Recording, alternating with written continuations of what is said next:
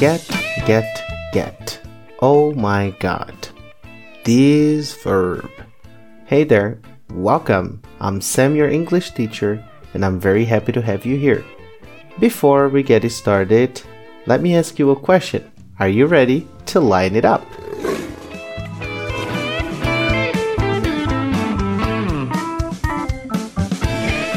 Seja muito bem-vindo, é o Sam e hoje nós vamos falar sobre o grande polêmico get. Bom, para começar é muito importante dizer que a tradução geral do get é, é conseguir. Óbvio que nós não vamos associar uma tradução literal a ele, porque senão vai ser mais difícil trabalhar com ele. Agora, se você começou ou está começando a aprender inglês, você vai enfrentar o desafio que é o get. Por quê? Ele pode ser usado de diversas formas. Bom, para fazer isso, nós vamos começar falando sobre é, algumas situações em que o get ele é usado.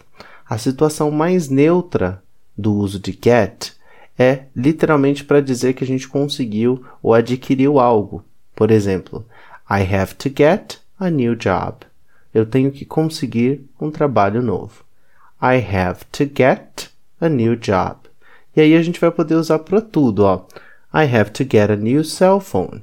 Eu tenho que conseguir comprar um celular novo. I have to get a new cell phone. Então até a tradução é um pouco subjetiva.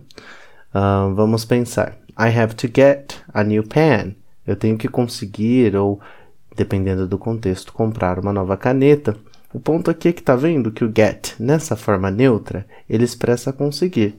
No entanto, ele vai ter uma, uma série de outras aplicações quando ele deixa de ser só o get e ele passa a ser um phrasal verb. O que é um phrasal verb? De forma muito simples, um phrasal verb é a união de um verbo normal, por exemplo, get, e uma outra ou outras palavras. Como assim, Sam? É quando eu uso um verbo como base e adiciono logo depois desse verbo uma ou mais palavras. Nesse caso, é, essa estrutura especificamente é a estrutura de um phrasal verb. Por exemplo, get, a gente já viu qual é o significado geral dele. Só que se eu colocar na frente do get a preposição up, eu transformo get, que outrora era conseguir, em levantar. É isso mesmo.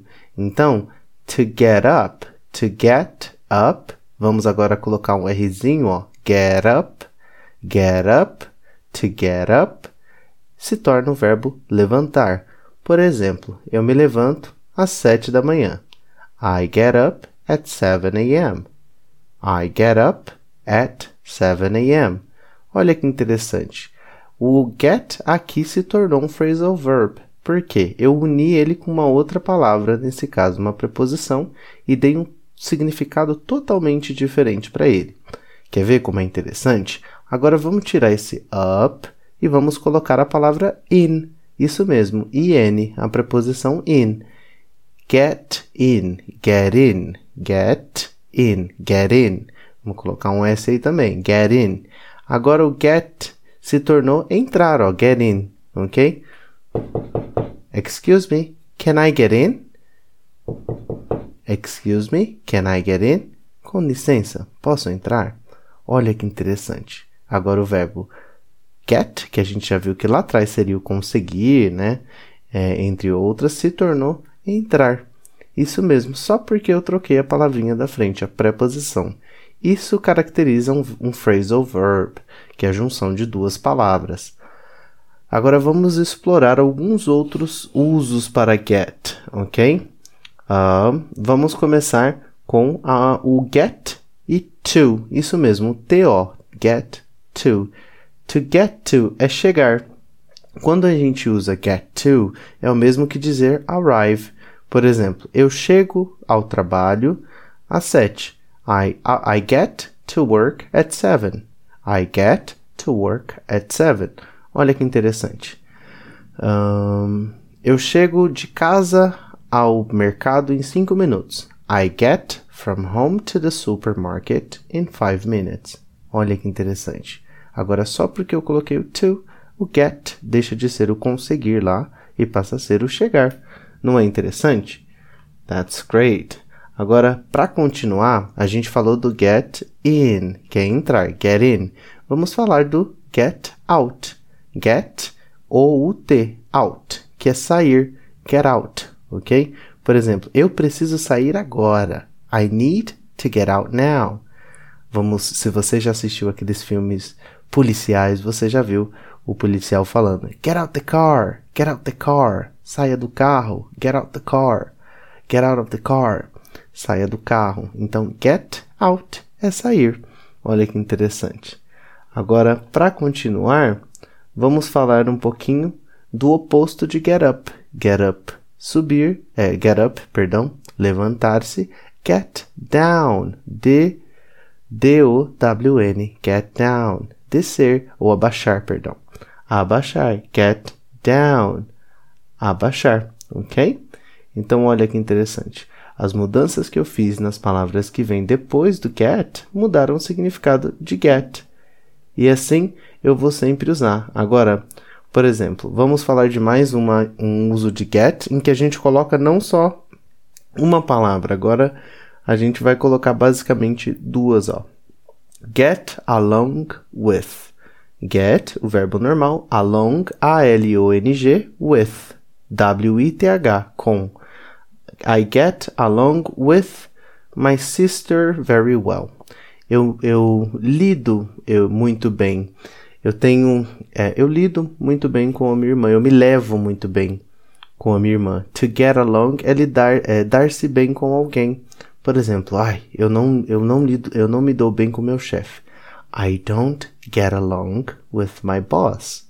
I don't get along with my boss. Então, olha que interessante. Só porque a gente mudou aquela palavrinha na frente do get, a gente mudou bastante do significado desse verbo. E perceba que é, essa, essa mudança ela transforma o get de um verbo normal para um phrasal verb. E por que, que eu repeti tantas vezes essa palavra phrasal verb aqui?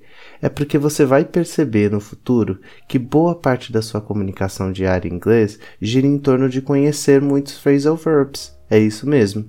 Então, daqui em diante eu convido você a estudar um pouquinho mais os phrasal verbs e observar o comportamento deles, porque boa parte dos verbos que você usa a diário para se comunicar são phrasal verbs, ok? Good job! Agora eu gostaria muito que você comentasse lá nas nossas mídias sociais o que é que você achou desse episódio. Você conhecia todas essas versões de Get que a gente viu aqui? Compartilha com a gente. E agora, para terminar, eu quero dar as boas-vindas para os novos alunos da Unity Orlando e também para os novos alunos da FATEC USA, isso mesmo, a Unity Orlando lá na Flórida e a FATEC USA lá em Massachusetts. E é claro, não me esqueço dos nossos alunos no Brasil, os nossos mais novos alunos no Brasil. Sejam todos muito bem-vindos à Unity International. Lembre-se que ao escutar esse podcast, você faz parte de uma comunidade internacional de brasileiros que precisam desenvolver o inglês ou que decidiram desenvolver o inglês para viver uma vida mais livre, falar o idioma do mundo, falar com o mundo. Foi um prazer ter você aqui e agora que você aprendeu mais sobre o uso de get, it's time for you to go out there and line it up. Thank you and bye bye.